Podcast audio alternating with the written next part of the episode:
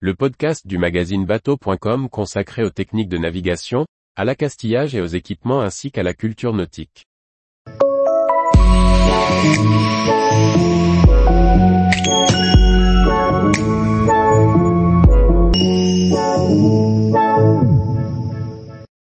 Le passeport de Monsieur Nansen, ou l'autre vie de l'armateur du Fram.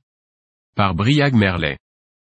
Qui est donc Fritjof Nansen, l'homme qui a fait construire la goélette Fram, célèbre navire polaire C'est la découverte à laquelle nous invite Alexis Jenny dans le passeport de Monsieur Nansen, un roman qui dépasse largement le cadre maritime. Le passeport de Monsieur Nansen, roman biographique signé par Alexis Jenny, s'ouvre loin de la mer, dans la chambre parisienne de Madame Abkarian.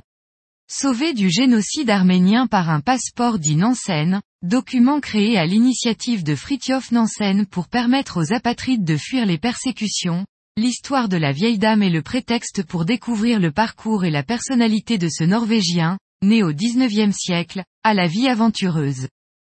Le fils de bonne famille étudie la biologie et lors d'une expédition sur un fauquier au Svalbard, le bateau est bloqué par les glaces et dérive vers le Groenland. Selon Nansen, c'est cette première expédition qui déclenchera toutes les autres. Le jeune homme athlétique, grand skieur, décide de s'attaquer à traverser le Groenland, de la côte est vers la côte ouest, en traversant l'Inland 6 à l'aide de traîneaux tractés par des humains et de skis. L'expédition est un succès et fait de Nansen un héros norvégien, dans un pays en quête d'indépendance face à la Suède. Le Fram est un bateau qui a marqué l'histoire de la navigation polaire, permettant à Roald Amundsen d'atteindre le pôle sud. Mais c'est en fait à Fridtjof Nansen que l'on doit sa construction sur les plans de Colin Archer. Dans ce roman, plus orienté sur la vie de Nansen, l'aspect maritime est peu présent. On vit néanmoins l'expédition à bord du Fram, pour valider la théorie de la dérive de la banquise, et l'échec de l'équipage à atteindre le pôle Nord, se contentant d'être les hommes les plus au nord de leur époque, à 86 degrés 15 nord.